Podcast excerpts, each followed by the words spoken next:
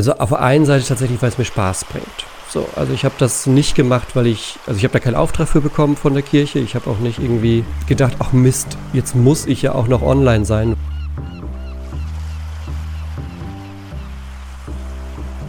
Warum besteht der Gottesdienst daraus, wo Sonntagmorgens mir einer erzählt, was er in der Woche irgendwie rausgefunden hat über einen Text mit Gott und 30, 40 Leute hören zu?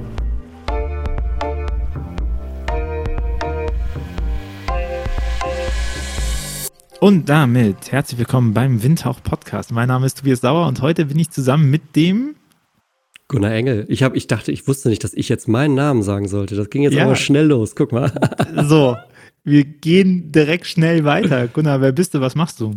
Ähm, ich bin tatsächlich, wenn man mich immer so fragt, bin ich Pastor. Das beschreibt eigentlich ganz viel. Nur sieht das in der Realität manchmal ganz unterschiedlich aus. Also ich bin Gemeindepastor auf der einen Seite in einem kleinen Dörfchen nahe Flensburg, also ganz oben im Norden. Bin aber auch Social Media mäßig unterwegs auf YouTube, auf Instagram. Hab mal ein Buch geschrieben, mache ein paar Formate mit anderen, Willow Creek und so weiter. Also ich bin irgendwie äh, mit, mit Glaubensthemen ganz viel unterwegs. Vor allem auch medial dann am Ende. Ich glaube, das kann man, kann man so ein bisschen zusammenfassen. Und du machst beide schon ganz schön lange, gell? Auf jeden Fall vor Corona. ist ja für viele so der Marker. Ne? Ist ja für viele so der Marker. Wann, wann haben wir uns einen Internetanschluss als Gemeinde zugelegt? Ja, da ist so März 2020 was passiert. So. Ja, da haben wir, haben wir uns den Zoom-Account geholt. Genau. Nee, wann hast du dein Vikariat äh, beendet? Ähm, Vikariat habe ich 2016 beendet. Also 2016 habe ich meine erste Stelle und das ist die Stelle hier tatsächlich angefangen. Also so, Juni 16 habe ich angefangen und so der erste Schritt war dann, dass ich meine Predigten als Podcast aufgenommen habe. Also ich glaube, so ab, ab Herbst 2016 gibt es meine Predigten zum Beispiel alle als Podcast. Also so gute fünf Jahre tatsächlich. Und das war so der erste Schritt. Und dann ein Jahr später ging es mit Videos irgendwann los. Und dann ist es ein bisschen eskaliert, oder? Ich habe ich hab heute noch einen Artikel äh, bei Zeit gesehen, die haben dich 2019 porträtiert und da standen noch so 4000 Instagram-Follower innen. Jetzt bist du bei 11,3 oder so. 1000. Nicht Millionen, ne? 11,3000, ja. 11, Millionen, genau. Äh,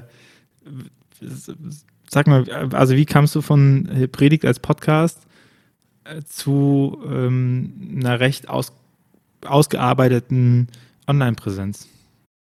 Also auf der einen Seite tatsächlich, weil es mir Spaß bringt. So, mhm. also ich habe das nicht gemacht, weil ich, äh, also ich habe da keinen Auftrag für bekommen von der Kirche. Ich habe auch nicht irgendwie gedacht, ach Mist, jetzt muss ich ja auch noch online sein, weil, ne, sondern ich habe wirklich so mein Fokus, mein Blickpunkt darauf ist, wir sind gerade in der Zeit, wo der größte Kommunikationsshift ist seit 500 Jahren. Also wir sind wirklich an einem Punkt, der vergleichbar ist, oder wir sind mittendrin in einem Punkt, der vergleichbar ist mit, wir können auf einmal Bücher drucken und müssen die nicht mehr abschreiben. Also wir können mit einem Knopfdruck eine Nachricht um die Welt schicken. Wir können, ne, wir sitzen gerade an den unterschiedlichen Enden Deutschlands und können uns unterhalten und das dann sogar noch aufnehmen und Menschen können das in zwei Tagen auf ihrem Handy hören, egal wo sie sind.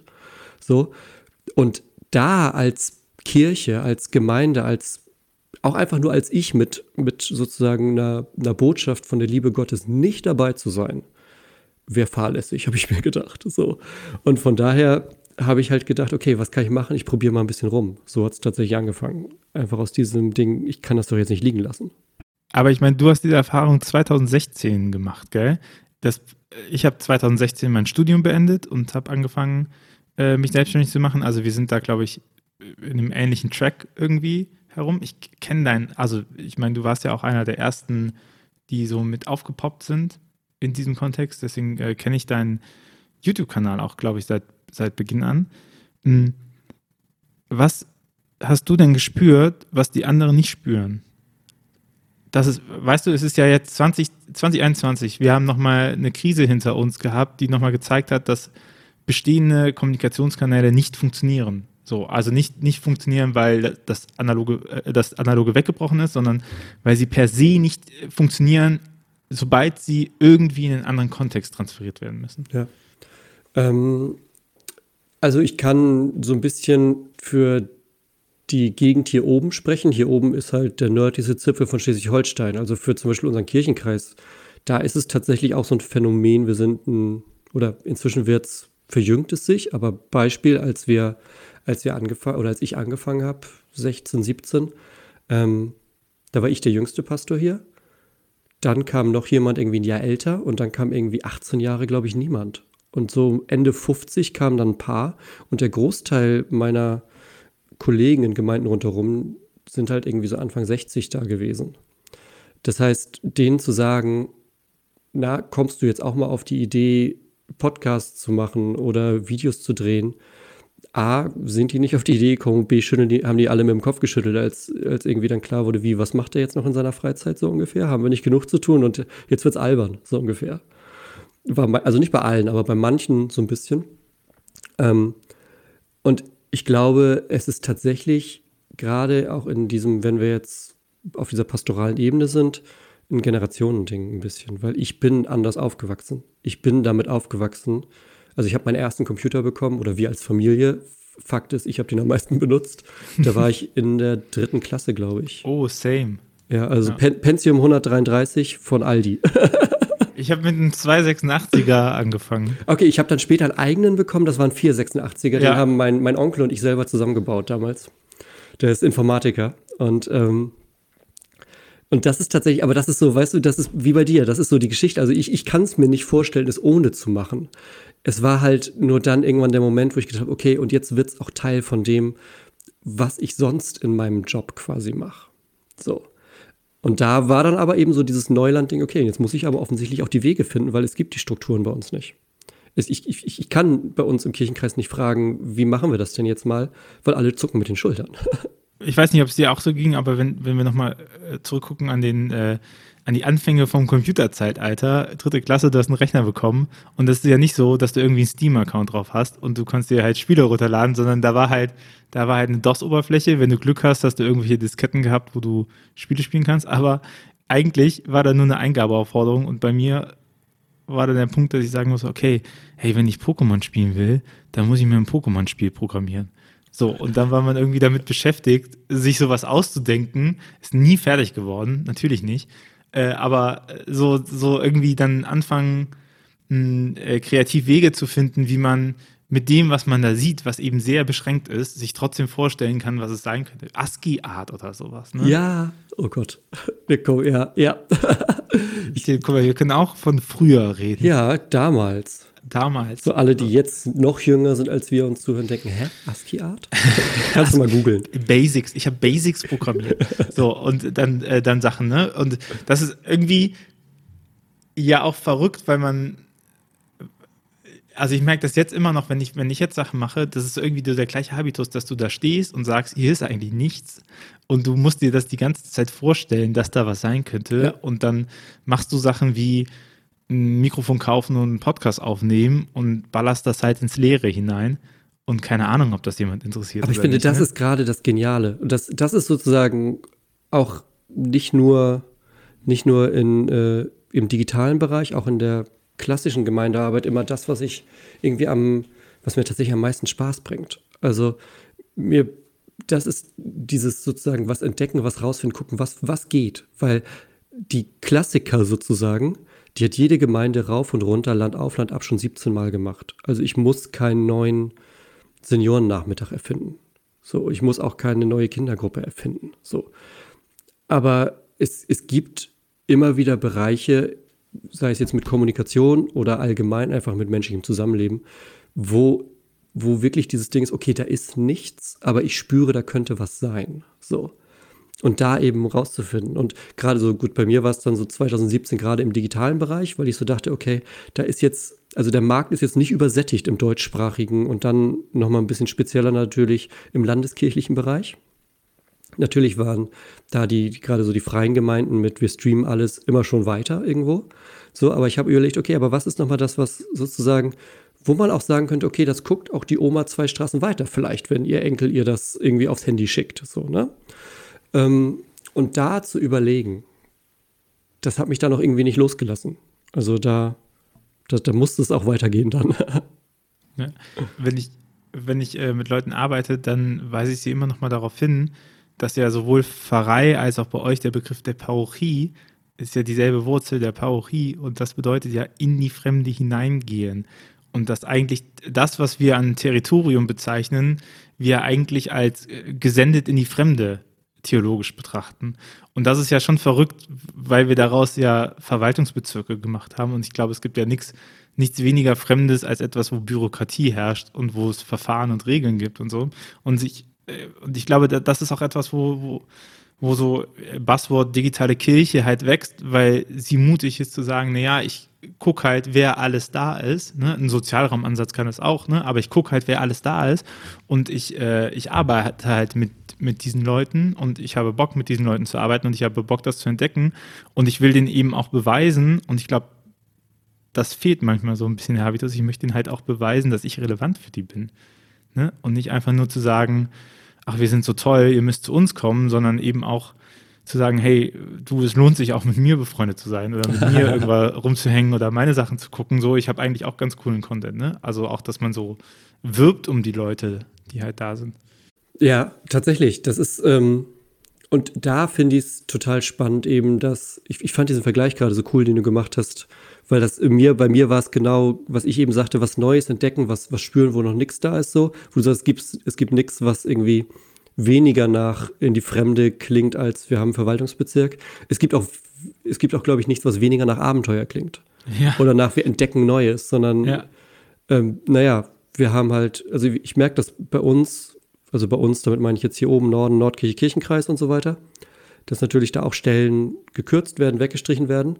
Und der Move ist natürlich, wir legen Sachen zusammen und in erster Linie bedeutet das, was ist das Gebiet, was ist der Bezirk? Nicht, was sind die Ideen, was sind die Ideen, die die Leute haben? Wie könnte man das einsetzen, dass die hier oder dort was machen oder wo sind, wo sind Dinge, die, die man gut connecten könnte? Sondern in allererster Linie ist der erste Blick, der erste Schritt ist, das ist der Bereich, das ist das Gebiet, das ist das, was es zu verwalten gilt, wie machen wir das? und ja. verstehe ich so aus einer, so wenn ich mich reinversetze in irgendeinen so Kirchenobermufti, dann verstehe ich das irgendwo auch so, dass das am Ende des Tages passen muss für ihn, weil sonst hat er seinen Job auch nicht gemacht. Aber wenn es da stehen bleibt, ist es traurig, weißt du? Weil dann will ich gucken, okay, wir haben das jetzt, wir sind einer weniger, wir sind jetzt in dem Gebiet zu fünft. Aber was können wir jetzt machen mit dem, mit diesem neuen Spielfeld, mit dem, mit dem, mit der neuen Konstellation? Wie können wir jetzt überlegen, wie wir in die Fremde gehen? Weil, seien wir mal ehrlich, auch der, die Gemeinde oder der Bezirk, in dem ich bin, Klar ist das sozusagen auch ein Verwaltungsbezirk, aber ganz viel da drin ist noch Fremde. Weil es ist Illusion zu behaupten, dass ich jedes meiner Gemeindeglieder kenne. Also wenn, ich weiß nicht, wie deine Zuhörerschaft sich zusammensetzt aus ähm, katholisch, evangelisch, freikirchlich, aber ich finde es manchmal total süß, wenn, wenn ich mit freikirchlichen Freunden von mir rede und die sagen, oh, wir stellen jetzt einen zweiten Pastor an, weil wir haben 250 Mitglieder. Und ich denke, ja, mega. Ich habe eine Dreiviertelstelle für 1500 Leute. so. Und das ist schon positiv gerechnet. Also würde das, würde man das heute machen, wäre das eine halbe Stelle. So. Ne? Also hier ist sehr viel Fremde. So, wir tun nur manchmal so, als wäre alles bekannt. Ich, also man muss ja auch mal festhalten, dass in die Ränder von Kirche gehen auch kein weiter Weg ist, gell?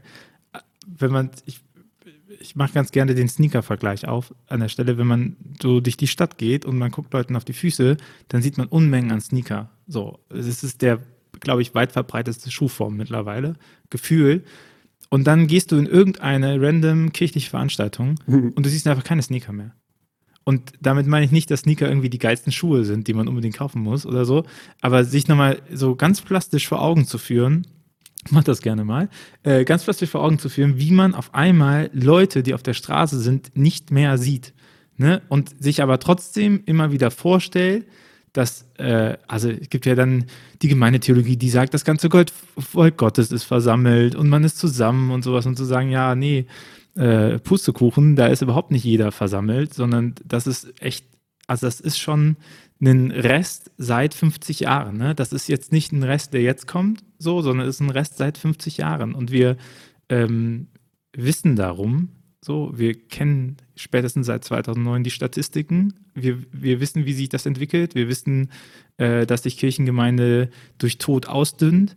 Ne? Wir wissen, dass Sozialisation abnimmt und wir laufen da so offenen Auges rein, weil wir trotzdem sagen, es ist wichtig, an bestehenden Sachen festzuhalten, wie Orgelrenovierung und dann doch der Seniorenkreis und dann doch irgendwie die Jugendgruppe und man sagt so, ja, aber haben wir uns mal Gedanken darüber gemacht, wie Jugendarbeit eigentlich gut funktioniert. Also ist überhaupt Jugendkreis noch das heiße Ding, was man macht, ne? Oder muss man was anderes machen? Und das ist irgendwie dieser, dieser Spieltrieb mit dem Fremden und nicht immer zu sagen, ja, aber wir müssen ja leider das und das noch machen und dann kann ich arbeiten, so. Gibt es ja nicht. Es gibt ja keine To-Do-List, die, die leer wird. Nee, ne? das also ist das, das Ding. Ich habe die Tage ein Buch angefangen, ich weiß nicht, ob du das kennst, 4000 Wochen. Relativ neu, glaube ich. Kenn ich nicht. Es, das hat mir noch mal so ein bisschen die Augen geöffnet. Der, der, der Typ fängt an und sagt, was schätzt du, wie lange dein Leben ist in Wochen? Hat er Freunde gefragt. Und da kam es von sechsstelligen Bereich, ne, irgendwie 200.000 Wochen. Er sagt, ja, das ist ungefähr so die Menschheitsgeschichte. Jeder von uns hat ungefähr 4.000 Wochen. Das ist, wenn du so schätzt, dass du so Ende 70 Jahre alt wirst. Und mit einem Mal sieht das Leben nämlich anders aus in diesem Blick, weil eine Woche ist verdammt schnell rum. So 4.000 Wochen. Und er sagt, und das Fiese ist, und aber gleichzeitig das Befreiende, die To-Do-Liste wird nicht leer. Du kannst du, du kriegst nicht sozusagen die Balance hin, du kriegst es nicht hin, dass am Ende des Tages all deine Bereiche, dass du irgendwie Inbox Zero und wie die ganzen Dinge heißen, dass du das alles erreicht hast und dann sozusagen dieser magische Bereich kommt, wo es dann anfängt, wo du, ne, deine, so, sondern sagt, du musst einfach Dinge liegen lassen. Du hast ein begrenztes Kontingent, eine begrenzte Energie, eine begrenzte Zeit, begrenzt, ne, so, und du lässt einfach Dinge liegen, so. Und da geht es wirklich darum, was kannst du gut, was schafft Veränderungen und was ist jetzt dran, so. Und das ist für mich auch gerade so ein bisschen irgendwie der Trichter, auf dem ich bin, wirklich nochmal auch für mich neu zu überlegen, was ist denn wirklich das, wo meine Stimme nicht nur die siebte irgendwie ist, sondern wo, wo auch meine Stimme tatsächlich, wo sind, wo sind Dinge, die, die nur ich sagen kann. Und ich meine jetzt nicht, weil ich so ein toller Typ bin oder weil ich der Erste mit irgendwie oder einer der Ersten irgendwie war mit Insta-Kirche und sowas, sondern einfach, weil ich Gunnar bin und, und ich halt einfach eine Stimme habe, die eben meine ist so. Ähm, wie kann ich da überlegen, wirklich einen Beitrag zu leisten, der nicht nur das, eine Reproduktion des Xten ist. So. Und auch, wie kann man, wie kann man Sachen anfangen? Ne? Nicht nur, wie kann man Sachen aufhören, sondern auch sich zu entscheiden, ähm, weißt du, du kannst, du kannst dich halt entscheiden, möchte ich jeden Abend geil kochen und dann brauche ich halt zwei Stunden dafür und dann kaufe ich ein und beschäftige mich Tage dafür und etc. Und dann koche ich jeden Abend mega geiles Essen. So, und ich würde sagen, hey, wenn das deine Leidenschaft ist, dann mach das. Und wenn du aber sagst, hey, Kochen ist nicht meine Leidenschaft, ist auch voll in Ordnung, wenn du Dosenfutter aufmachst. Und sich so auch mal seinen, seinen, seinen Plan anzugucken, was man zu tun hat. Also, ich meine, du bist nicht selbstständig, du bist angestellt bei der Kirche, die hat Ansprüche an dich. Äh, du bist weisungsbefugt, ne? Also klar können die auch von dir verlangen, dass du Sachen äh, äh machst, die zu tun sind. Aber sich da auch zu sagen, hey, ey, muss es immer das Drei-Gänge-Menü sein? Oder, oder worauf packe ich meine Kraft? Und wenn ich denen fünfmal gesagt habe, ey, wisst ihr was, dieser Kreis ist einfach Kacke, den, den, braucht keiner, der wirklich hat keiner Bock drauf, den zu machen und die sagen, du musst es machen, ja, dann kannst du halt Dosenfutter liefern, ne? So, weil das, das ist dann nicht schlecht, aber das ist jetzt auch nicht individuell oder mit viel Leidenschaft. Und ich glaube, so auch seine Zeit einzuteilen und zu sagen, äh, äh, wo, wo passt das denn hin? So, der Unterschied zwischen einem Marathonläufer und einem faulen Menschen ist halt, dass der Marathonläufer irgendwann beschlossen hat, einen Schritt zu gehen. Mhm. Und das immer wieder und immer wieder und immer wieder. Und das vergessen alle. Also ich finde, das wird so oft vergessen, dass, dass das einfach auch richtig viel Arbeit ist. Es hat auch was mit Glück zu tun, zur richtigen Zeit am richtigen Ort und so, aber das hat auch was mit Arbeit zu tun, dass man sich eben auch hinsetzt und sagt, ich mache das jetzt mal. Ich ziehe das jetzt mal durch. Ich, ich bringe jetzt jede Woche meinen Podcast, äh, meinen Predigt als Podcast, keine Ahnung, ob das jemand hört, aber ich höre nicht nach dreimal auf und habe dann keine Lust mehr, sondern ich ziehe das jetzt mal ein Jahr lang durch und gucke mal, was passiert. Also. Ja, voll. Und das, das ist ja das, der tricky Teil ist ja, das ist ja die Arbeit im Hintergrund. Also, das ist ja so, unser Podcast, wenn wir nachher fertig sind zum Hören, bummel ich eine Stunde vielleicht. Müsste man einfach mal nachrechnen, was sozusagen an, bei dir an Vorbereitungen reingegangen ist, Schnitt und so weiter. Das ist ja, aber das hat man bei, gerade bei so super ähm, schick aufgemachten, gerade Online-Geschichten sieht man es ja am Ende des Tages meistens. Also man ahnt, wenn man da ein bisschen drin steckt, okay, krass, hier steckt Arbeit drin, so. Aber du weißt es ja im Endeffekt nicht wirklich. Ich, ich habe das getrackt bei dem Podcast. Der Podcast äh, verschlingt zwei Arbeitstage. Und da ist noch nicht mal richtig Gästeredaktion drin. Also die Leute anschreiben und zu sagen, hey, Termin machen etc. Und äh, genau, zwei Arbeitstage einer Woche. Ja. So. Und, und witzig, das ist tatsächlich noch mehr, als ich jetzt geschätzt hätte, tatsächlich, aber das ist es, weißt du, und ich, und ich bin auch jemand, der ein bisschen sich auskennt mit manchen Dingen, aber ich denke, okay, krass, ja, das wundert mich jetzt aber auch nicht, so, weißt du, weil das, das haben Leute normalerweise nicht auf dem Schirm. Und Kreativität, und das finde ich kommt noch dazu, Kreativität und eben, wenn wir darüber reden, Abenteuer in den, in den leeren Raum hineindenken, das braucht eben auch genau das, einen leeren Raum. Also wenn ich, äh, weiß ich, Oberkante, Unterlippe 60 Stunden mache und dann irgendwie, okay, wo werde ich jetzt kreativ da drin? Ich habe mir vier Stunden Kreativität diese Woche eingetragen. ja, viel Spaß damit. So, das wird nichts. Sondern Kreativität braucht in diesen Momenten dann auch einfach nichts tun. So, die besten, ist ja, ist ja kein Zufall, dass die besten Ideen unter der Dusche kommen. So. Weißt du, weil, weil du da gerade nichts anderes machen kannst, sondern weil du da wirklich gerade dann so, ach, das ist es. So. Und das ist ja, man sagt das immer so witzig. Ich hatte letztens wirklich eine der besten Ideen, auf die ich gewartet habe. Die hatte ich vor vier, fünf Wochen unter der Dusche. Das ist kein Witz. Also, das passiert ja. so.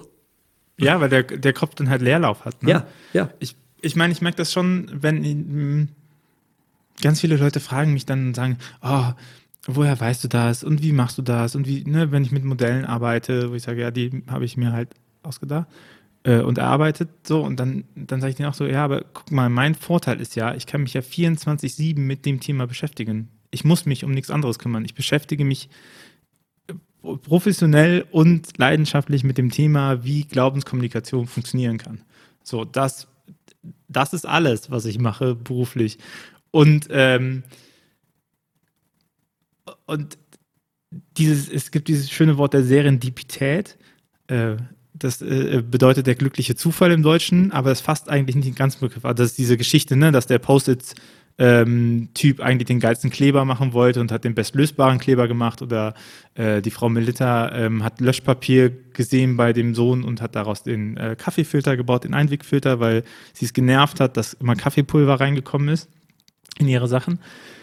Und dann denkt man immer, ach, guck mal, da ist das Endprodukt. Ach, wie cool, das ist ja lustig, dass die das gemacht haben. Ne? Aber ich glaube, das Wichtige ist in diesen ganzen Sachen, dass das Prozesse sind, weil sich die Leute schon lange mit dem Thema beschäftigt haben. Also der ein Klebstoffexperte war und die Frau Milita sich schon lange mit Kaffeeröstung etc. auseinandergesetzt hat, sodass sie die Möglichkeit bekommen haben, am richtigen Moment die richtige Idee zu bekommen. Ne? Und, und auch wenn sie was sehen, ist auch richtig einzudeuten. Und ich ähm, das macht mir schon Sorge, wenn ich auf, auf Pastoral gucke, wie viel Zeit wir immer noch vergeudet haben, weil ich 100% davon überzeugt bin, dass das erste Projekt nie das geilste Projekt ist. Also es ist gut, das erste Projekt anzugehen, es ist gut, was zu machen, aber keine Ahnung, hör dir deine ersten Folgen an, hör dir meine ersten Folgen an schau mal die Gehversuche, die ich am Anfang gemacht habe mit irgendwie Grafikbearbeitung und der Layout und sowas, die waren alle nicht hübsch. Ne? So, Retroperspektive. Ich merke das, wenn ich, äh, wenn ich Hefte bearbeite, die ich mal am Anfang meiner Selbstständigkeit gemacht habe und die lege ich nochmal neu auf, wie viel besser mir der Grafikstil jetzt gefällt. Ne? Und damals habe ich nicht gedacht, dass das schlecht ist und ich habe auch Lob bekommen und es war auch alles schön und alle zufrieden und man merkt aber, wie man sich weiterentwickelt, weil man besser wird, weil man sich einfach mit Sachen beschäftigt. Ne? Und dann ist ja auch die Frage, hey, wo beschäftigen wir uns mit neuen Formen von äh, Gemeinschaft oder, oder Glauben im Territorium? Ne? Und wir beschäftigen uns leider, glaube ich, kannst mir gerne widersprechen, wir beschäftigen uns, glaube ich, einfach viel zu sehr mit gegebenen Strukturen und wie gegebene Strukturen halten. Und das äh, bringt uns, ähm, das bringt uns in einen enormen Rückstand, was neue Ideen angeht tatsächlich ist es, also sozusagen, wenn ich da nochmal, es ist natürlich auch immer eine emotionale Sache. So, das ist das, glaube ich, was es uns schwer macht, weil im Kopf sind die Entscheidungen einfach. Du guckst im Kopf und sagst, ach, guck mal, da kommen noch, weiß ich nicht, fünf Leute. Das kostet mich x Stunden Vorbereitung. Easy Rechnung. So. Aber dann weißt du irgendwann, okay, das sind die fünf Leute, das ist ihre Geschichte, das ist seine Geschichte, das ist dies, das ist jenes das gibt es jetzt schon seit 20 Jahren und wenn ich das nicht und jenes und dann kommt noch hinzu, wenn ich das jetzt auf dem Dorf mache, dann weiß das übermorgen die ganze Welt. So, weißt du? Wenn ich jetzt, ach, hast du gehört, er hat das und das beendet, so. Ähm, ich glaube, das ist, ähm, und da kann ich mich auch immer noch nicht von frei machen. Und ich glaube, das geht vielen Pastorinnen, Pastoren so. Dieses Ding am Ende des Tages möchte ich aber schon auch, dass die Leute mich mögen. klingt, klingt bescheuert, also klingt nicht bescheuert, weil wir wollen alle irgendwie gemocht werden, so, das ist ein Grundding. Aber das soll natürlich nicht die Grundlage für Entscheidungen sein. Ich, ich fäll Entscheidungen ja nicht, um dafür gemocht zu werden am Ende des Tages, so. Aber das spielt da super oft mit rein. So, und das kannst du jetzt natürlich super irgendwie theologisch konservativ aufbe aufbereiten von, ah, guck mal, Menschenfurcht, Menschenfurcht, so kannst aber auch einfach nur sagen, ja gut, das ist einfach so eine menschliche, so eine menschliche Grundkonstante, dass wir auf der Suche danach sind, angenommen zu sein, dass wir auf der Suche danach sind, geliebt zu werden. So. wo wir, wo wir schon wieder den großen Bogen machen zu Gott am Ende des Tages. So, aber ähm, das ist halt so ein Punkt, der noch mit dazukommt, diese emotionale Ebene, dass du eben gerade eine Gemeinde dann eben doch keine Firma ist, wo du sagst, ja, Arbeitsbereich XY ist jetzt halt gestrichen, weil lohnt sich nicht. Mhm. So, wir schicken euch in eine andere Abteilung. So. Aber was mich schon ärgert ist, ähm, dass man, also wir kommen an die Punkte, wo jede Gemeinde sterben wird. Aktuell.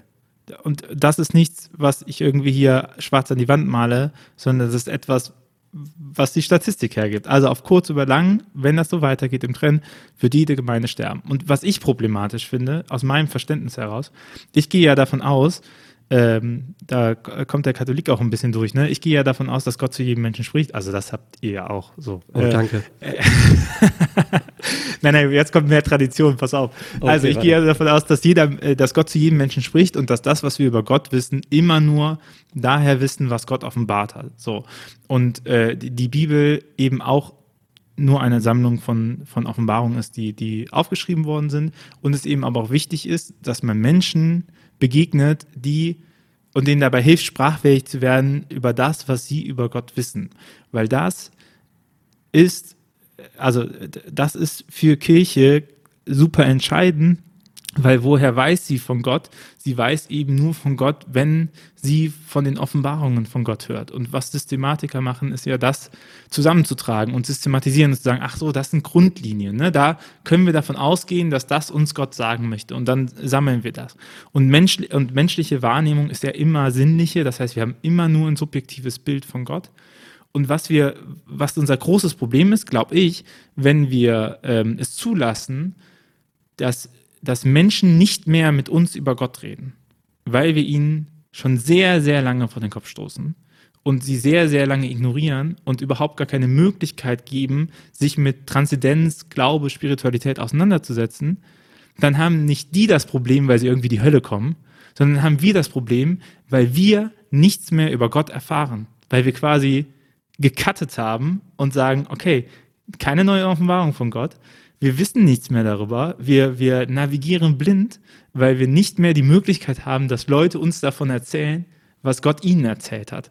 Und, und ich finde, das ist theologisch die größte Kirchenkrise, die wir haben. Ne? Also, wenn, wenn wir uns, also da kommt jetzt das Katholische raus. Ich würde halt sagen, hey, nicht nur so das Skriptura, das reicht halt nicht. Es reicht nicht zu sagen, ja, aber wir haben doch die Bibel und da können wir uns irgendwie immer drauf machen. Ja, ist ein ganz netter Kompass, aber ich glaube, es braucht die Tradition halt weiter. Ne? Es braucht dieses kontinuierliche immer wieder hören, immer wieder reinforschen, weil ja auch Sachen eben im zeitlichen Kontext nochmal anders verstanden werden. Also wäre ja Quatsch, irgendwie zu denken, zur Gottes Offenbarung gehört es dazu, dass es einen Kaiser gab und ein römisches Reich und äh, wie die Gesellschaftsordnung war, etc. Das ist ja äh, Zeitlichkeit auch, die in diesen Dokumenten drin steckt.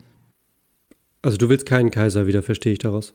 Ich, ähm, ich musste letztens mal schmunzeln, weil mir aufgefallen ist, dass das meiste Wissen über das Römische Reich ich irgendwie aus dem Religionsunterricht hatte. wo, wo ich mir dachte so, hä, nicht warum aus, nicht aus Asterix-Bänden oder sowas? ja, auch, sagen wir auch mal ehrlich, sagen wir mal ehrlich. Ich habe mein Wissen Ja, aber weißt du, es wird da so viel, es wird so viel dann gelehrt, ne? Also historisch-kritischer Kontext, äh, voller Freund, alles cool, aber du, du lernst so viel, was da drin ist, was ja auch alles seinen Wert hat. Ich möchte das nicht widersprechen. So aber wir, wir ähm, wenn wir nicht wissen, was Gott uns heute sagt, ne, und wie Gott heute spricht und wie, wie Gott seine Botschaft heute zu uns kommuniziert. Gottes Botschaft endet, ändert sich ja nicht, würde ich sagen. So, aber, aber wir ändern uns und wir hören anders zu. Also schau dir ganz viele Themen an, die wir, die wir in der modernen Gesellschaft haben, die wir vor 20 Jahren nicht hätten hören können. Ne? Selbst wenn wir es gewollt hätten. So, also und, und ich glaube, das, das zu betrachten, und das ist schon unser Nachteil, wenn wir es zulassen, zu sagen, hey, ähm, wir verlieren den Kontakt zu den Leuten im großen Maßen und, und respektieren das, dass wir das tun. Ja, ja voll, wir nehmen es halt hin, ne? Wir nehmen es ja. hin im, in der Bewahrung des äh, Status quo, Menschen, Menschen nicht nur zu verlieren, sondern nicht wieder zu erreichen oder nicht mal das erste Mal zu erreichen, weil es ist ja nicht so, dass wenn, wenn wir jetzt sozusagen uns das große Ganze angucken, dass wir, die, dass wir Menschen verlieren, sondern wir verlieren ja gerade faktisch, zum Beispiel durch Tod, die Menschen, die uns noch verbunden sind. Die, die der große Teil der Gesellschaft, ganz, also ganz, ganz groß gesehen, den haben wir ja vor 30, 40 Jahren verloren. Das ist ja schon die vorherige Generation. Also, dass, dass wir beide in unserem Alter hier sitzen und über den Glauben sprechen, ist schon ein kleines Wunder, eigentlich. So. Wir sind beide offensichtlich kirchlich sozialisiert worden. Offensichtlich ist da irgendwas, ist da irgendwas schiefgelaufen früher bei uns beiden im, im Verhältnis zum Rest äh, unserer Generation. So, aber es ist, ähm, ich fand diesen Punkt total spannend, den du sagtest, ähm, mit Natürlich gehen da so ein bisschen meine lutherischen Glocken an. Sola Scriptura ist nicht alles. Ja, Sola Scriptura ist. ja, Sola vieles. Sola Scriptura ist natürlich ganz viel, aber ähm, tatsächlich hast du in dem Punkt recht. Ich, ich, ich beschreibe es immer so, es bringt dir halt nichts, wenn jeder für sich alleine zu Hause sitzt und schön seine Bibel blättert. Das ist super. Ich, ich möchte, dass die Leute ihre Bibel lesen. Ich meine, wenn du ein Video von mir gesehen hast, dann weißt du das. So. Mhm. Das ist ein Punkt, der mir wichtig ist, weil ich behaupte, das ist auf jeden Fall so der erste ähm, Begegnungspunkt mit Gott und seiner Geschichte mit dir. Ähm, aber was ist das, wenn ich mich damit zu Hause einsperre? Ne? Also bestes Beispiel Jesus am, am letzten, im Johannesevangelium, am letzten, letzten Abend, bevor er, äh, bevor er gekreuzigt wird. Ne? Er hat die Zeit mit seinen Jüngern zusammen. Was macht er? Er bringt dir nicht Theologie bei. Er bringt dir nicht irgendwie nochmal zweites Glaubensbekenntnis bei. Er geht mit dir nicht nochmal das Vaterunser durch oder schreibt dir nochmal schnell die Trinität auf, weil vielleicht fragt ja mal später jemand. Sondern er sagt, eine Sache sage ich euch, liebt einander. Liebt einander, daran erkennen die Leute, dass ihr meine Jünger seid. So, und wie liebt man einander? Das kann man schwer alleine machen, sondern das geht nur, wenn man miteinander unterwegs ist, wenn man miteinander Fragen aushält, wenn man miteinander, ja, sich auf diese Reise macht. So. Und das sind ja diese ganzen Momente, einfach, die immer dadurch geprägt sind, nicht sei du ganz alleine mit deiner Bibel in deinem Zimmer. Das gehört dazu, weil ich glaube, das ist Fundament, das ist eine Grundlage, das ist was, was uns erdet, was uns auch stärkt, so. Aber da bleibt es nicht stehen. Und da bleibt es dann auch nicht stehen, ich mache das in meinem kleinen Zirkel mit meinen drei Leuten, mit denen ich das seit 40 Jahren mache. So. Und ich finde, was auch dazu gehört, wenn man ernsthaft mit Leuten in Kontakt kommen will, dann muss man auch eingestehen, dass es nicht darum geht, dass die so werden wie ich. Ne? Also äh, ich mache hier immer das Liebesbeziehungsbeispiel auf, weil ich finde, daran kann man das nochmal ganz gut sehen. So, ich, ich komme ja nicht mit dem Ehevertrag zum Tinder-Date. Ne? Ich sage ja auch nicht, hey, jetzt habe ich dich einmal, jetzt unterschreib das bitte, jetzt bleibst du für immer und äh, so legen wir dich fest, wie es ist, sondern das Spannende ist ja, eine Person kennenzulernen und nicht, eigentlich ist ja spannend bei einem Date eher zu erfahren, was die andere Person ist, als was ich bin. Ne? Und wenn wir aber in Kirche in Kontakt mit Leuten kommen, ganz oft, nicht immer, ne, dann ist es ja so, dass wir denen erzählen, wer wir sind und dann sagen, passt das so für dich? Und dann sagen die natürlich nein, weil keiner hat Bock, jemand anderes zu sein. So, wenn wir uns treffen und du redest die ganze Zeit nur, oh, hallo, ich bin der große Gunnar Engel, ich habe einen YouTube-Kanal, dann würde ich irgendwann da sitzen und denken so, ja, mh, hm, schade, schon so spät, wie die Zeit mit dir vergeht. ich muss wieder, ne? Es wird ja erst interessant, wenn man sagt, so, ach krass, das ist ja cool, was du sagst, und dann fragst du nach und dann erzähle ich, was ich irgendwie mag, und dann entdecken wir Gemeinsamkeiten und dann passt so. Und ich glaube, dieses, dieses Wiederhören lernen ne? und irgendwie davon auszugehen, dass sogar die anderen mehr von Gott wissen als ich.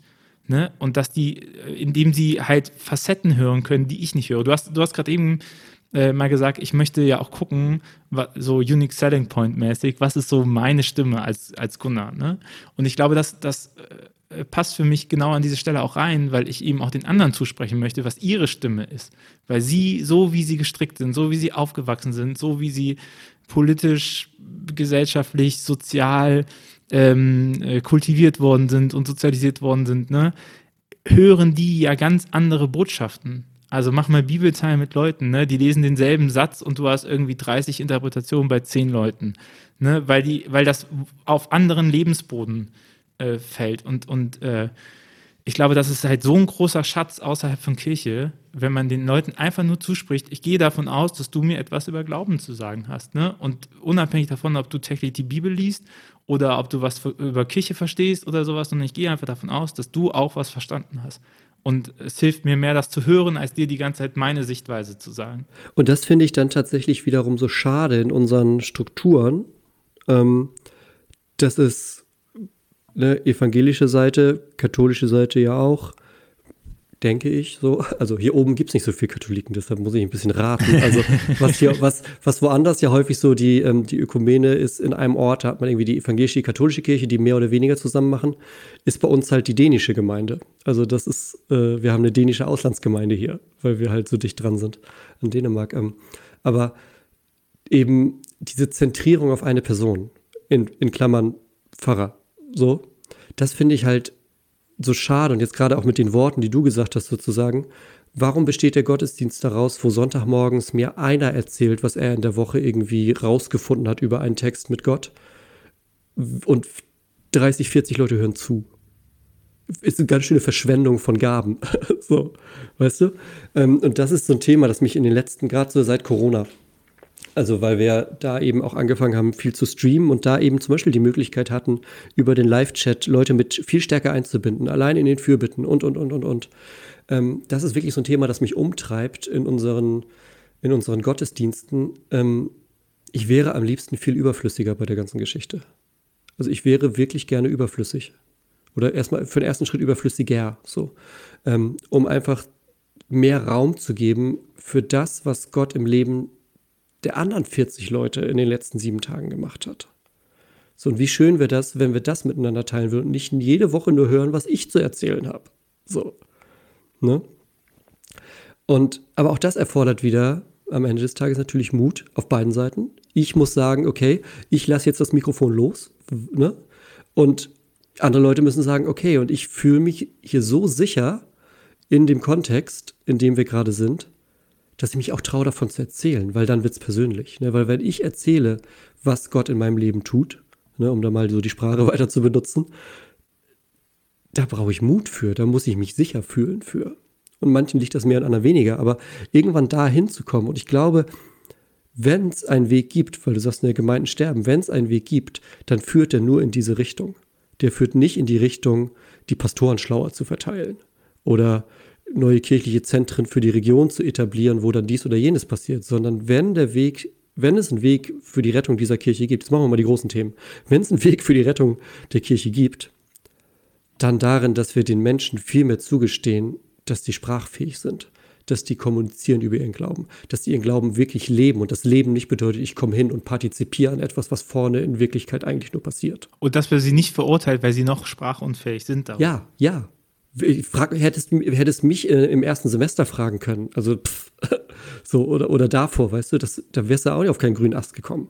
Kommst ja, du heute man, manchmal auch nicht so, aber. Oder man antwortet so in Phrasen, weißt du? Aber was bringt es mir denn zu sagen, äh, Jesus ist äh, Gottes Sohn und das ist eine Dreifaltigkeit oder sowas? Das ist doch, ich möchte es überspitzt ausformulieren, das ist für jemanden, der seine Beziehung mit Gott am Suchen ist, eine total irrelevante Aussage, weil es nicht darum geht, zu beweisen, dass Gott existiert oder wie Gott existiert, das ist ganz nett für die Theologie, sondern es, es muss darum gehen, dass die Person spürt, dass Gott existiert.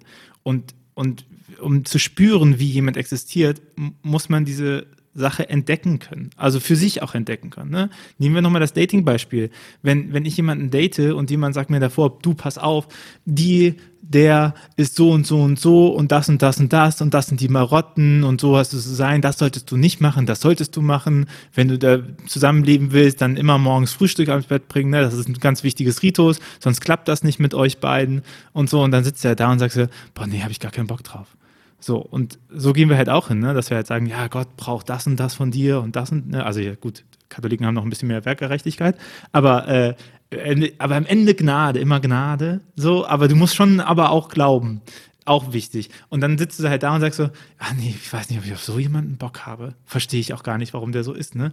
Und ich glaube, das nochmal aufzumachen und zu sagen, hey, ich muss dieser Person nicht erklären, wie Gott ist. Ich muss dir nicht sagen, dass Gott existiert, weil ich bin davon überzeugt, dass Gott existiert und dass Gott zu jedem Menschen spricht und, und das zu sagen ist irrelevant, ne? Sondern ich, ich, also meine Aufgabe verstehe ich immer so, zu sagen, ich muss ähm, Explorationsräume öffnen, wo die Leute spüren können, dass Gott existiert, wo sie das Gefühl von existenzieller Ergriffenheit bekommen oder von Sehnsucht oder von, von Liebe oder äh, Bauchkribbeln oder diffus und gar nicht wissen, wohin und so und merken, ah ja, das war jetzt nicht nur eine Gemeinschaftsaktion oder das war jetzt nicht nur ein Abenteuer oder das war jetzt nicht nur die Jugendfreizeit, sondern dass die halt spüren, ähm, dass da jemand mitgeht. Und, und ich glaube, wenn man sowas spürt, dann fängt man an zu fragen und zu suchen. Ne? Und, und äh, das, das habe ich das Gefühl, wird oft eben vernachlässigt, weil man ganz gerne so den Abschluss haben will. Ne? Man will den Lied haben. Man will jetzt sagen, dass die, ne, kennst die Frage ja, wie kommen die Leute denn nachher wieder zur Taufe? Oder kommen die nachher wieder in den Konfirmationsunterricht? Oder wie sehen wir die denn nachher wieder in der Kirche? Und die Antwort ist ja wahrscheinlich, so wie Kirche aktuell ist, gar nicht. So, sondern die Leute brauchen eben, so wie es die aktuellen Leute auch gefunden haben, eine andere Form von Vergemeinschaftung. Ne? Die, die, weil auch sie gesellschaftlich eine andere Form von Vergemeinschaftung wählen. Und dann die irgendwie da reinzupressen und zu sagen, hey, das fanden die vor 50 Jahren gut, das macht ihr jetzt bitte auch. Schwierig, schwierig. Ja, schwierig. ja, ist tatsächlich so. Also ähm, Kirche ist in manchen sehr musealen Charakter an manchen Punkten da tatsächlich erreicht. So, dass man, dass man Tradition um der Tradition willen hochhält. Ne? Und also auf, auf beiden Seiten. ja, als Katholik kann ich mich über Tradition nicht beschweren. ja, das oder, weißt du, aber auch so einseitig, ne? Weil die dann immer sagen, alles, was, was junge Erwachsene und Jugendliche machen, da machen sie nicht mit, weil das ist blöd, diese Art von Vergemeinschaftung. Aber gleichzeitig verlangen sie, dass die Art von Vergemeinschaftung und Leben führen, wie sie das machen, aber gut und richtig ist. Und das ist ein Ungleichgewicht, ne? Ah, das, also, das erlebe ich manchmal unterschiedlich tatsächlich. Ich, ich habe es manchmal auch sozusagen einen Schritt weiter, dass, nee, wir, wir können dann ja auch mal was für Jugendliche oder wir machen dann mal was für die Jüngeren aber dann sind wir nicht dabei. So, weißt du, das ist ja, also, dass man es dann nochmal trennt untereinander. Ich weiß, dieser Traum vom einen Gottesdienst für alle, glaube ich nicht mehr dran, so, das, den, den kriegst du nicht hin, so. Ähm, das ist halt illusorisch, so. Ähm, aber ein Gottesdienst, der ein bisschen breiter wäre als manche, also als komplett Jugend oder komplett klassisch Agenda 1. So, ne? es, es, muss was anderes geben, was breiter ist als, als diese beiden Extreme sozusagen. Ähm, wo dann aber auch Leute sagen, okay, ich bin jetzt eben nicht mehr jugendlich, so. Ich gehe aber trotzdem dahin, auch wenn es moderner ist. So, das ist jetzt nicht was, was mich automatisch abschreckt oder so. Also wir brauchen auch da ein bisschen mehr Mut von den Leuten tatsächlich. Und das wundert mich manchmal, wenn wir über einen Gott reden, der nun wirklich alles andere als, als also im großen, ganzen, allerletzten Schritt schon sicherheitsfixiert ist. So. Es geht um eine große Sicherheit. Aber wenn du dir mal das Leben, ich, ich, ich schlage die Bibel irgendwo auf, ne? egal wen, Abraham, Mose, Paulus, egal wen, keiner von denen wusste so richtig, was der in drei Monaten macht. Sondern die waren alle immer drauf, okay, Gott, was machen wir als nächstes? Was ist der nächste? Wo, okay, damit habe ich nicht gerechnet, machen wir mal. So, keiner von denen war, ja super, wir haben doch unseren Plan seit 50 Jahren. So, aber wir haben irgendwie dieses ähm, auf Gott hören, mit Gott von Tag zu Tag leben, an ganz vielen Punkten eingetauscht in ein, wir wissen doch, wie es funktioniert, weil wir sind doch die Kirche. Und auch die Pastorenrolle, die sagt, ich erkläre euch jetzt, wie das funktioniert, weil ich bin ja von Kirche und eben und da in einer Zeit nochmal stark gewachsen, wo Autoritätsrollen eben auch relevant waren für gesellschaftlichen Zusammenhalt, ne? Und sich auch nochmal, du hast ja, du hast es ja schon angemerkt, so die, die Frage nach mh, hm, der eigenen Fahrpersönlichkeit sagen und, und zu sagen, wie wichtig ist denn, weil ich meine, ihr habt ja prinzipiell, ich weiß nicht, ob es auch in der Nordkirche so ist, aber ähm, ich weiß, in der IKEA ist es so, da werden ja Pfarrer nicht angestellt, sondern von der Gemeinde versorgt. Ne? Also die bekommen, sie bekommen Gehalt dafür, dass sie ihren Dienst nachgehen können. Die werden nicht angestellt, um ein Portfolio abzuarbeiten. Ja, also ich, bei uns ist es nicht von der Gemeinde direkt, sondern ich werde von der Nordkirche direkt bezahlt, ja. also von die Landeskirche. Ich glaube, ich ja auch, aber so von der Haltung her. Ne? Das, ja, aber manch, das, ist, das, ist, manchmal ein bisschen ein Unterschied, tatsächlich, auf welcher ja. Ebene es angesiedelt ist sozusagen. Aber ich bin nicht angestellt bei meiner Gemeinde, sondern ich bin bei der Nordkirche, also bei der Landeskirche angestellt und werde ähnlich wie Beamte im Vorhinein bezahlt. Also ich werde sozusagen am Ende des Monats für den nächsten Monat bezahlt, also jetzt mal so rein faktisch, damit ich sozusagen nicht arbeiten muss, sondern Zeit habe. Aber es gibt jetzt nicht äh, den Plan, wo drauf steht, das und das. Das ist nämlich, das, und das irritiert mich auch immer so, bei mir selber, aber auch bei, bei anderen. Ähm, wenn du wirklich mal reinguckst, unsere Aufgaben sind Gottesdienste. Da steht erstmal nicht, wie die auszusehen haben. Sind Amtshandlungen, also Beerdigungen, äh, Trauungen und Taufen. Seelsorge, Bildung, in Klammern meistens Konfa und Leitung. So, es kommt nicht ein Altenkreis in unserer Arbeitsbeschreibung vor. Es kommt nicht eine, du musst sieben Jugendgruppen haben in der Region vor. Es kommt nicht einmal vor, aber denkst du bitte dran, dass einmal im halben Jahr die, der Ausflug mit den Senioren stattfindet. Oder die Kinderbibelwoche im Herbst. Das steht nirgendwo. Das sind alles Dinge, die wir uns in den letzten 50 Jahren irgendwie so ist Kirche gemacht haben. Wenn du wirklich mal alles davon wegstreichst, dann kann das einer der kreativsten Berufe aller Zeiten sein. Das ist halt für mich auch immer wieder sozusagen, ähm, ja, diese, diese, dieses Seil, auf dem ich balanciere. Ich habe theoretisch auf dem Papier einen super kreativen Beruf, bin aber gefangen in der Geschichte von so ist Kirche. So.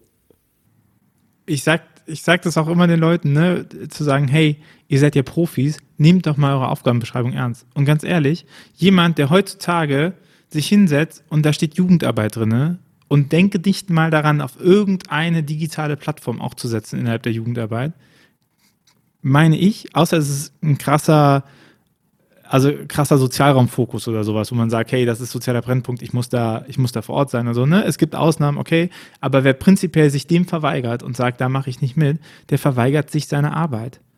So, wer heutzutage, meiner Meinung nach, eine Gemeinde übernimmt und äh, denkt nicht daran, welchen Stellenwert eine Homepage haben kann. Also so simple Dinge wie, kann ich mich auf der Homepage direkt über Taufe informieren? Kann ich mich anmelden? Gibt es eine Kalendermöglichkeit? So, also so, so wirkliche krasse Basics, die die äh, bei jedem Rotz-Startup äh, haben, ja, dass du, dass du eine Nachricht bekommst, hey, ich habe gesehen, du hast dich für einen Termin eingetragen, gibt es noch offene Fragen, so und so, kann ich da was für dich tun und so, ne? Sowas gibt es ja alles nicht. Und, und ich meine, dann sagen die immer Personal, wer soll das denn machen? Kinders, das ist automatisiert, ne? Da sitzen gar keine Menschen dahinter, die das machen. Was? Das ist einfach einmal gut eingestellt, ne? Und sich, sich dieser, sich dem bewusst zu machen, dass das aber eben in die Verantwortung von Hauptamtlichen fällt, sich dieser, dieser Sache auch zu stellen, oder? Also äh, eben, eben zu sagen, hey, ich nehme meine Aufgabenbeschreibung ernst und wenn da steht, ich muss für die Gemeinde sorgen, dann gehört auch dazu, die Gemeinde muss halt tendenziell wachsen, ne? Weil sonst äh, sorgst du nicht für die Gemeinde, weil sonst begleitest du die Gemeinde halt beim Sterben. Ja. So und bereitest das für, irgendwie für deinen Nachfolger vor. Und ich weiß auch, dass das natürlich als Außenstehender, der kein Pastor ist und nicht in der Gemeinde arbeitet, natürlich nochmal einfacher ist, äh, das so, das so zu sagen und dass da auch ganz viele persönliche Schicksale dran sind, aber da bin ich wieder bei Serendipität. Ne? Also man muss ja irgendwann anfangen, das zu machen. Man kann ja nicht warten, bis es noch mehr zu spät ist, als jetzt so. Weil, ich meine, du siehst es doch auch, immer wenn man anfängt, immer wenn man was Neues startet, immer wenn man sagt, ne, nimm den YouTube-Kanal, nimm den Instagram-Kanal, äh, nimm, nimm deine Predigten, die du aufgenommen hast, immer wenn man irgendwas startet, sorgt es dafür, dass Leute es erreicht. Ja, klar. Und, und dass es mehr wird und dass es gut wird und dass es größer wird und dass die auch Spaß haben und so. Und dann so, deswegen diese Schritte anfangen zu gehen. So. Und da eben, was, was ich manchmal in, in unserer Region sozusagen, also hier oben im, im etwas kärgeren Norden, dann manchmal tatsächlich schwierig finde, ist tatsächlich dann wiederum aber trotzdem diesen Punkt der Nachhaltigkeit. Also ich könnte natürlich morgen 19 Projekte anfangen, aber ich kann nicht 19 Projekte am Laufen halten. So. Und das ist tatsächlich auch nochmal eine besondere Schwierigkeit, weil wir haben hier eine relativ hohe Kirchenmitgliedschaft im, im, in Schleswig-Holstein. Die ist gerade auf dem Land ziemlich hoch. Die ist aber sehr lose. So, also, ne, gibt diesen, gibt diesen Spruch, äh, ein Schleswig-Holsteiner kommt dreimal in seinem Leben in die Kirche, zweimal davon wird er getragen. So. Und ähm, für manche trifft das tatsächlich zu. So. Das heißt, du hast potenziell ein Gemeindemitglied, aber das siehst du halt nicht wirklich. Und das ist auch jetzt nicht so, ja, nach dem, worüber wir so die letzten 20 Minuten gesprochen haben, verübel ich es ihm oder ihr? Nee, wir haben halt auch in den letzten 30 Jahren nichts gemacht, wo der gesagt hat, ja geil, da gehe ich hin. So, mega, mein Thema. So. Sondern natürlich, der kommt an Heiligabend. So. Und das ist nett. Und dann geht er wieder. Und was man ja optimieren kann, ich kann ja nur das äh, Buch von Philipp Westermeier empfehlen, äh, Digital Unplugged, das ist der äh, Gründer von äh, OMR, Online Marketing Rockstars. Also wer sich mit Online-Marketing oder mit Marketing, modernes Marketing auseinandersetzt, der äh, muss, diesen, muss diesen Podcast hören und muss Philipp Westermeier äh, kennen, weil der extrem gut ist. So. Und was der in seinem Buch nochmal ganz stark macht, ist, äh, dass modernes Marketing eben damit funktioniert, so viele Berührungspunkte wie möglich mit der Marke herzustellen. So, und dann sind wir nämlich bei den Menschen und dann sagen wir, ah, der kommt nicht.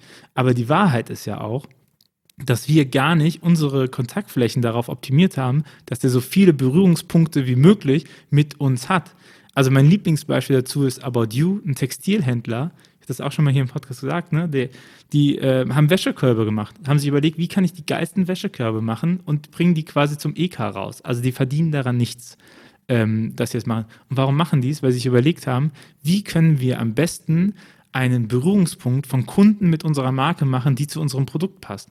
Und was passt besser zum Textilunternehmen, als wenn du sagst, hey, ich hatte jetzt Bock, ich hatte einen guten Tag mit dieser Kleidung, ich werfe die in den guten Wäschekorb rein, da steht About You drauf, super simpel, aber ich habe jeden Abend einen Berührungspunkt mit der Marke. Ne?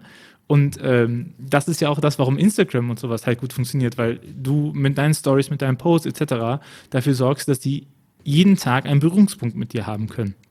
Und der, und da ist, glaube ich, auch nochmal diesen, dieses Prozesshafte, diesen ersten Schritt gehen. Und es geht nicht darum, dass die jedes Mal denken, Gott sei Dank hat der Gunnar wieder eine Story gemacht, ole ole, Feuerwerk gezündet, das hat mein ganzes Leben bereichert, so, sondern dass die kontinuierlich mit dir Kontakt halten. Und an dem Punkt, wo sie sagen, ich brauche dich, weil ich möchte heiraten, ich habe eine Beerdigung, ich brauche einen Seelsorgefall und sowas, können sie dir vertrauen, weil sie weil sie dich kennen und weil sie wissen, hm, ich mag den, ne? Ich, ich habe ich hab, äh, Bock, mit denen darüber zu reden, ich vertraue denen darauf. Und wenn du eben keine Kontaktpunkte hast, fällt das halt weg. Das ist tatsächlich ähm, ganz, ganz simple Geschichte, was ich gemerkt habe, was sich verändert hat, als ich meinen Insta-Kanal sozusagen professioneller benutzt habe. Ne? Äh, also eben tatsächlich als nicht mehr, ich poste alles Mögliche, sondern ich poste so im Bereich von, was mache ich eigentlich so das ist tatsächlich wirklich, zum Beispiel hatte ich ein Beerdigungsgespräch, ein Trauergespräch, wo die Mutter gestorben ist und die beiden Söhne, Anfang 20, kamen aus, aus Hamburg, wo die gerade studieren, kamen zurück hier in Ort für das Gespräch. Und das Gespräch war von Anfang an irgendwie anders als andere Gespräche, bis die mir dann irgendwie erzählt haben, ja, wir folgen dir ja auch schon jetzt seit einem halben Jahr auf Insta und gucken, was dies und was da so los ist und was du hier so machst und was du da so machst. Also die kannten mich quasi, weißt du?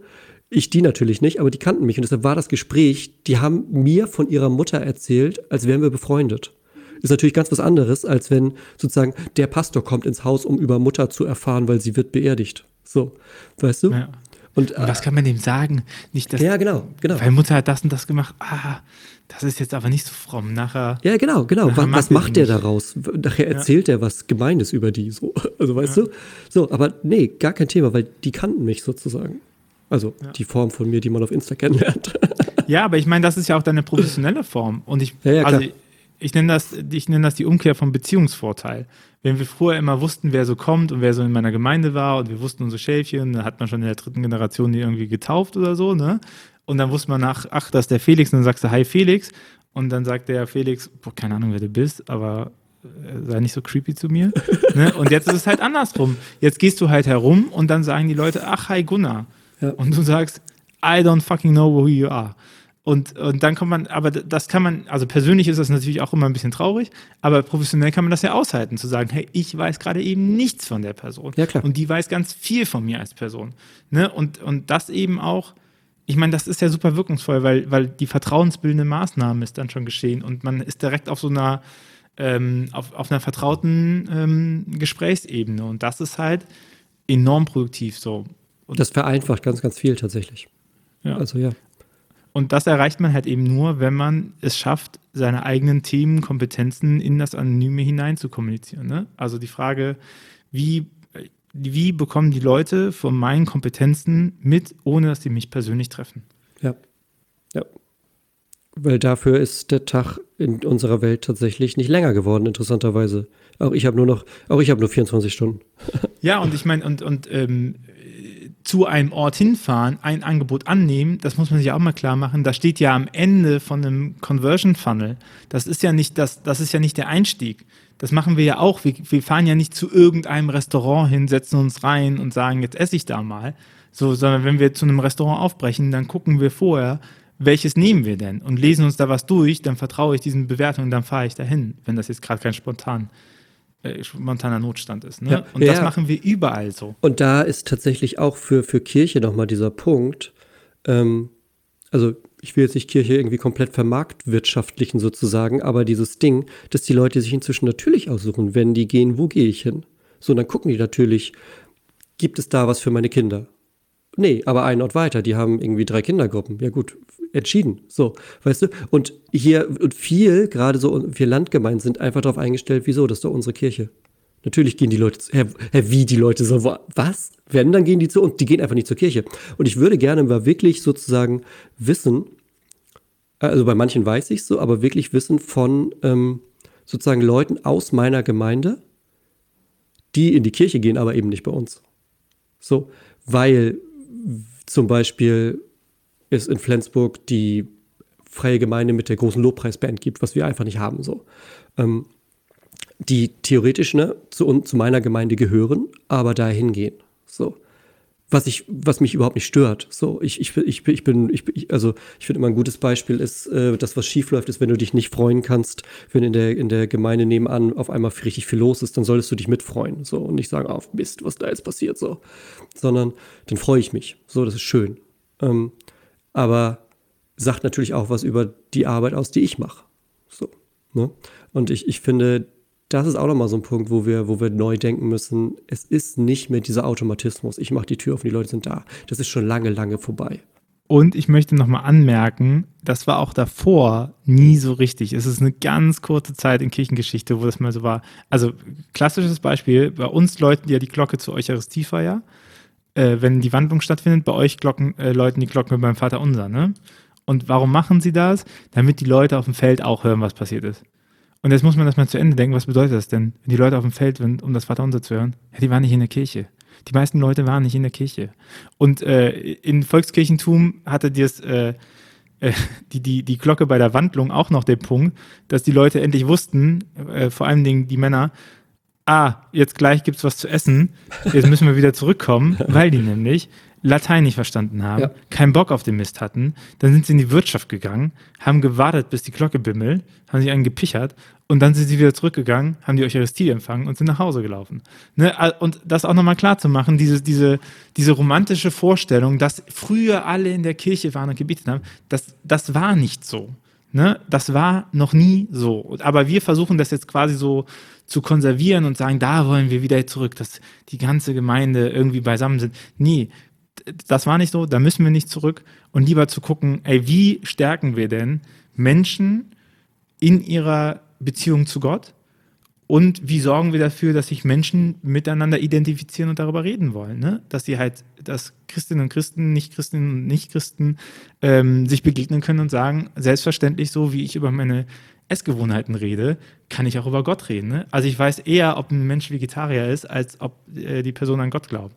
So, ja. weil das uns peinlich ist. Also uns ist es peinlich. Uns als Christinnen ist das peinlich, ähm, da eine Stellung zu beziehen. Und damit meine ich nicht missionarischen Eifer, sondern das selbstverständlich, so wie ich auch meine politische Meinung in den Diskurs einbringe, auch meine religiöse Meinung in den Diskurs einbringen kann. Ja gut, das ist nicht so mein Problem, weil die meisten Leute sozusagen beim Pastor irgendwie mit von ausgehen dann und da manchmal dann also automatisch irgendwie fragen. Aber was ich gerade noch mal sagen wollte mit deinem, wir haben da irgendwie so ein falsches Bild. Befeuert wird das natürlich auch noch, wenn man sich alleine mal umguckt, durch die sozusagen Bauten, die wir haben. Ne? Also wir haben gerade hier, jedes Gemeindehaus, das hier steht, ist irgendwie so Gemeindehausbewegung 50er, 60er Jahre. Da haben die da in, in, jede, in jedes Kaff ein Gemeindehaus gekloppt, um die Menschen da reinzuholen, zu sagen, hier machen wir jetzt unsere Kreise, hier machen wir unsere Gruppen. So, und dann haben wir das irgendwie 30 Jahre gemacht und, und dann war es wieder vorbei. Aber jetzt haben wir überall diese Gemeindehäuser stehen. So. Und genauso dieses Ding, äh, diese, diese Kirchenbaupolitik, jeder muss irgendwie in 10 Minuten eine Kirche erreichen können. Das heißt, wir haben auf einmal irgendwie auf einer Fläche wo zwei große Kirchen reichen würden, haben wir irgendwie acht kleine, die alle mehr als halb leer sind. So. Weil wir sozusagen uns dadurch aber auch irgendwie Maßstäbe setzen oder gesetzt haben vor 50 bis 100 Jahren, die illusorisch sind. Und die es auch historisch gesehen schon waren, weil allein wenn du es dir auch biblisch anguckst, der Kern des Glaubens, nehmen wir jetzt mal so Tempelkult ausgenommen, aber so de, der Ort des Glaubens, der Kern des Glaubens, das, wo Menschen den Glauben leben, das ist in allererster Linie erstmal ihre Familie, ihr näheres Umfeld, ihr Haus. So, das ist das, wo, und da ist es eben dann auch alltäglich. So, wenn ich eine, eine gute, eine gute, ausgerichtete, so eine richtig gute Basic-Versorgung für Glauben in meinem eigenen Haus habe, dann kann Sonntagmorgen um 10 ein netter Zusatz sein. Wenn ich als Kirche versuche, alles, was glaubenstechnisch relevant und entscheidend ist, sonntags in eine Stunde zu pressen für die Leute, die dann auf jeden Fall da sein müssen, dann habe ich ganz andere Probleme. So. Ist halt illusorisch, ne? Also nochmal, nehmen wir das Beziehungsding so, wenn ich eine Beziehung mit Gott führe, ist genauso wie wenn ich eine Beziehung mit einem Menschen führe. Wenn ich sage, hey, sorry, ich habe halt einmal die Woche eine Stunde Zeit und aber auch nur, wenn jemand anderes dabei ist, der mir sagt, was unsere Beziehung so ausmacht, so, what the fuck? Also das funktioniert halt nicht, ne? So, und ich bin jetzt auch keiner, der sagt, du brauchst irgendwie eine Stunde äh, Bibellesezeit pro Tag. Das bin ich auch nicht der Typ für.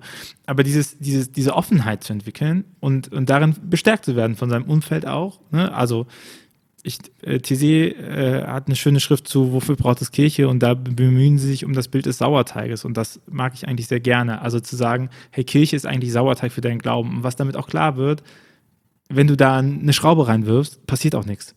Ne? Und, und äh, man kann auch niemanden dazu zwingen, da irgendwas reinzuwerfen, sondern zu sagen, hey, äh, im Rheinland sagt man Kummelasse. Also da, äh, die, die zu motivieren, dass sie halt sagen, hey, ich merke, dass mich das unterstützt. Ich merke diesen Sauerteig um mich herum. Ich merke, dass es mir wachsen hilft. Und dann auch nochmal die mehr vom, wir machen ja alles richtig, aber es funktioniert nicht. Und dann möchte ich nochmal ganz deutlich sagen, wenn es nicht funktioniert, machst du nicht alles richtig. So, es gibt keinen guten Content, der keinen Widerhall findet. Ja, so, weil das ist per se kein guter Content. Und da, das heißt nicht, dass du da nicht mit Leidenschaft dabei bist oder dass du nicht Bock darauf hast, aber wahrscheinlich solltest du mal mit denen, die du erreichen willst, darüber sprechen, warum die das nicht gucken wollen oder warum die es nicht hören wollen. Ne? Und ich glaube, diese, das müssen wir auch mal auflösen, dass es nicht um unsere persönlichen Präferenzen immer geht. Also natürlich, die Leidenschaft ist cool, weil die hilft mir. Ne? Du hast ganz am Anfang gesagt, ich mache das, weil es mir Spaß macht. Und ich glaube, das braucht es auch. So, wenn du das nur aus Arbeit machst, wirst du das Pensum nicht schaffen. Ne? Aber es geht letztendlich nicht darum, ob ich das gut finde, sondern es geht darum, ob es Wirkung zeigt. Ne? Ob es einen Wert macht, ob es, ob es anderen Leuten hilft. So. Und das ist, glaube ich, nochmal auch ein Unterschied, was so Pastorenbild angeht. Ne? Es geht nicht darum, wer ich als Pastor bin oder wer ich als Gemeindevorsteher bin oder wer ich als Christ bin, sondern es geht eben auch darum, was hilft es der Person, die mit mir in Kontakt kommt? Ja, Bringt das der was? Und das Pastorenbild ist auch was, was ich so in den letzten, mit meiner, mit meiner Weisheit der letzten fünf Jahre so, was ich da irgendwie so für mich auch nochmal, wo sich da ganz viele Fragezeichen momentan Bild, weil das Pastorenbild, was gerade in Landgemeinden Einzelfachstelle, ne, also was da so der unausgesprochene Standard ist, ist halt das Pastorenbild aus den 60ern. Also man geht davon aus, der Pastor hat die Zeit, die, das, was auch immer, ja, vor allem die Zeit tatsächlich, die Energie, das zu machen, was schon immer irgendwie da war. Dass sich der Rest der Welt verändert hat dass meine Frau nicht eine Hausfrau ist, die irgendwie Kuchen backt und die Kinder großzieht, während ich die Gemeinde am Laufen halte. Die gute Fahrfrau. Ja, so, weißt du, sondern dass meine Frau auch einen ganz normalen Job hat. So, dass ich natürlich genauso dabei beschäftigt bin, unser Kind zu erziehen. Dass ich unseren Sohn abends ins Bett bringe. So, und das nicht an meine Frau einfach abschiebt, sondern dass das ein besonderes Ding für mich auch ist und für mich und meinen Sohn, wo wir sagen, hey, da haben wir nochmal Papa-Sohn-Zeit abends, wo wir nochmal so unsere Rituale haben und alles Mögliche, weißt du? Aber das kommt in ganz vielen Modellen so von, so ist Gemeinde einfach nicht vor. Und das ist was, wo, wo wir jetzt auch gerade bei uns in der Region anfangen zu arbeiten, einfach dieses Pastorenbild mal ein bisschen in die, in die, in die Realität zu holen. Was sich zum Beispiel ganz spannend dadurch verändert hat. Als ich angefangen habe, waren wir sieben Pastoren und Pastoren, Pastorinnen hier in der Region, die so mehr oder weniger stark zusammengearbeitet haben. Ähm, und entweder ich, keine Kinder, oder alle anderen deutlich älter, Kinder aus dem Haus. Jetzt sind wir noch zu fünft und drei von uns haben kleine Kinder zu Hause. So, und das heißt, die Arbeit ist nicht mehr die von vor fünf Jahren. Und die Arbeit ist schon lange nicht mehr die aus den 60ern. So, sondern Gemeinde muss alleine aus diesem Punkt schon anders werden. Gemeinde muss allein aus diesem Punkt auf ganz vielen anderen Beinen stehen. Weil das einfach nicht mehr drin ist. Ja, weil sich halt eben auch Gesellschaft ändert. Ne? Ja, ja. Oder schon längst geändert hat. So. Ja. Amen. Gunnar, eine letzte Frage an dich. Was ist dein Wunsch für eine von einer Kirche der Zukunft? Mein Wunsch für eine Kirche der Zukunft ist eine mutige und kreative Kirche, die nicht sich darauf verlässt, dass vorne einer oder eine steht, die das sozusagen schon schaukelt, das ganze Ding, sondern dass Menschen Verantwortung im Rahmen der Möglichkeiten mit dem Willen zu lernen, Verantwortung und Entdeckerlust sozusagen übernehmen und verspüren für ihren eigenen Glauben. Und dass dadurch dann wirklich Raum gegeben wird, um zu wachsen. Nicht, dass wir Strukturen haben, die wir dadurch füllen, so, ne? Nicht, dass wir jetzt so ein bisschen Freiheit machen, damit wir unsere Strukturen wieder füllen, sondern dass wir wirklich Menschen freisetzen, dass wir Menschen Optionen, Möglichkeit, einfach auch leere Räume geben, um dann zu schauen, wie entwickelt sich dieser Glaube, der sein Fundament vor vielen tausend Jahren hat, im 21. Jahrhundert. So, das kann, das kann ganz anders, das, oder das wird ganz anders, als es jetzt ist. Das ist gar keine Frage. Das bedeutet, dass man sich von Dingen verabschieden muss, die schon immer so waren, in Klammern, schon immer so waren, sind meistens so die letzten 50 Jahre. Und ja, aber da habe ich richtig Bock drauf tatsächlich. So, weil ich das will ich entdecken. Da, dafür, deshalb bin ich kreativer Pastor. Vielen Dank, vielen Dank auch für deine Zeit. Wenn äh, dir, lieber Hörerin, lieber Hörer, dieser Podcast gefallen hat und du Lust hast, ihn zu unterstützen, dann kannst du das natürlich, indem du einfach diese Podcast-Folge verbreitest und weiterverteilst, wenn du äh, drunter kommentierst, bei iTunes 5 Sterne, das Übliche.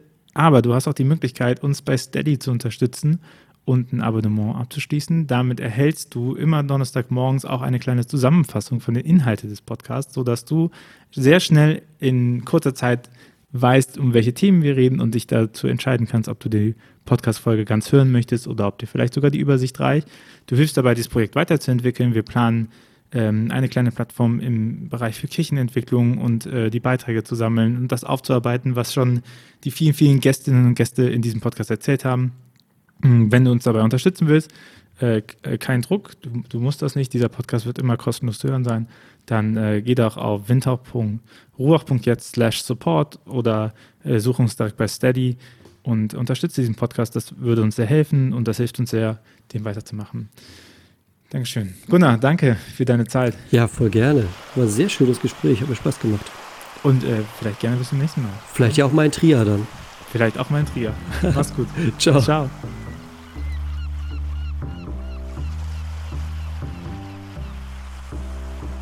Dieser Podcast ist eine Gemeinschaftsproduktion von Ruach Jetzt und der Evangelischen Arbeitsstelle für missionarische Kirchenentwicklung und diakonischen Profilbildung MIDI.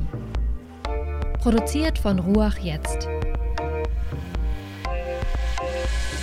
Mehr Informationen findest du auf windhauch.ruach.jetzt.